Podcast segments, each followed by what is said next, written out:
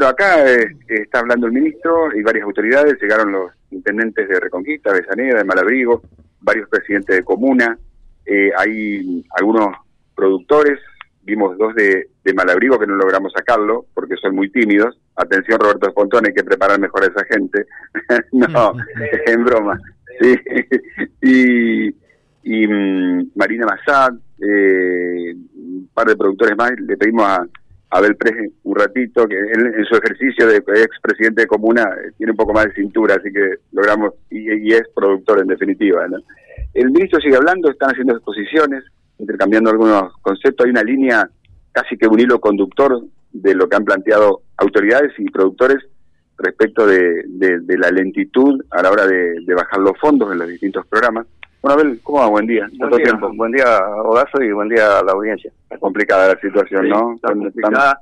Si bien nos dio un respiro la lluvia del, sábado, pero no va a ser para, por lo menos en la zona donde yo estoy produciendo, no va a ser para muchos días. ¿Usted tiene los bajos? Tengo campo en los bajos, propio.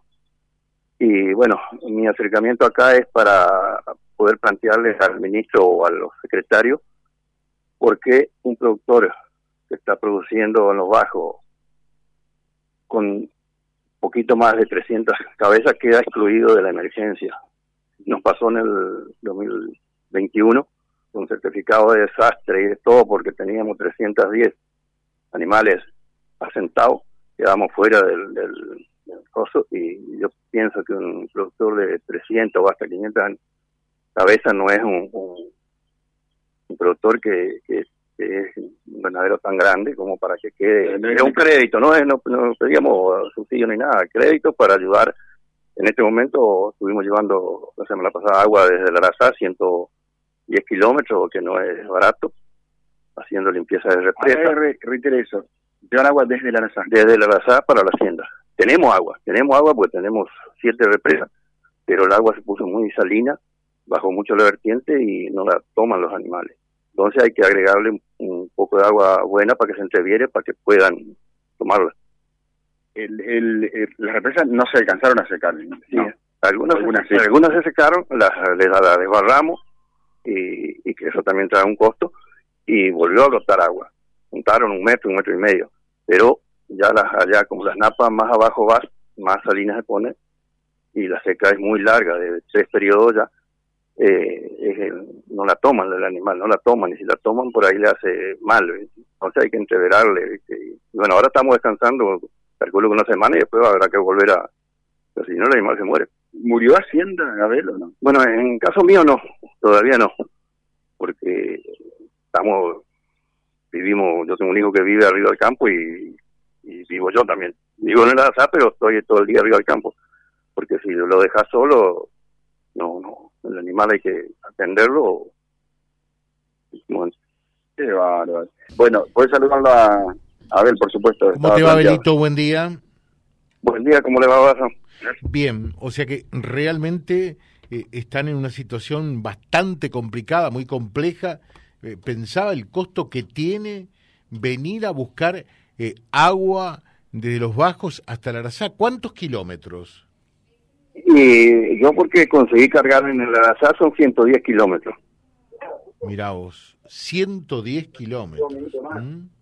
Sí, sí, es un costo bastante importante.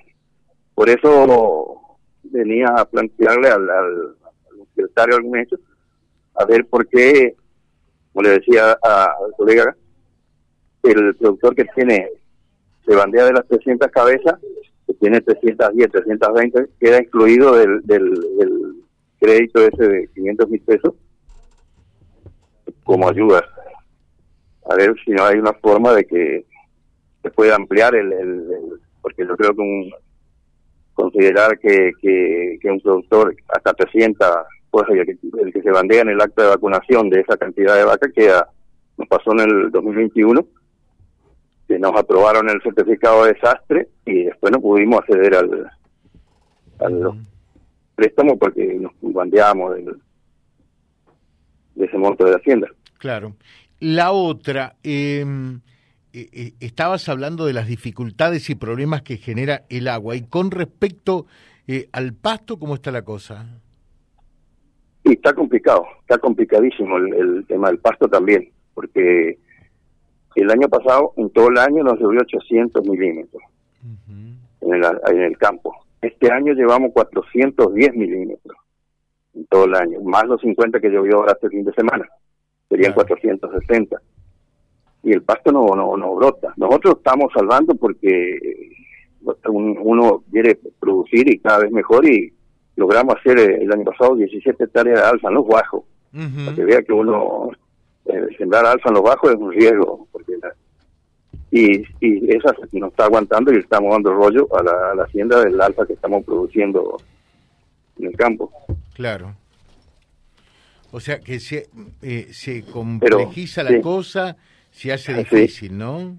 Se hace difícil, pero para que usted tenga idea, estamos en diciembre y en diciembre que tengan que estar dando rollo a la hacienda tiene que estar bastante complicado, porque normalmente eso se usa en el invierno. Exactamente lo que pensaba. Lo que y, eso es el caso, no, no es porque sea el caso mío nomás, es el caso de toda la zona, de, todo el Olmo, toda la zona del departamento de Julio y Vera, lo mismo, y, y General Obligado yo creo que no se escapa tampoco al, al problema. Gracias, Abel, que tengas un buen día. Bueno, gracias, saludos a todos. Gracias. Abel Pres, productor ganadero, él eh, en la zona de los bajos superidionales, charlando de la difícil situación por la que están atravesando. Vía Libre. Somos el gran foro de resonancia de toda la realidad que reúne la máxima audiencia comprobada.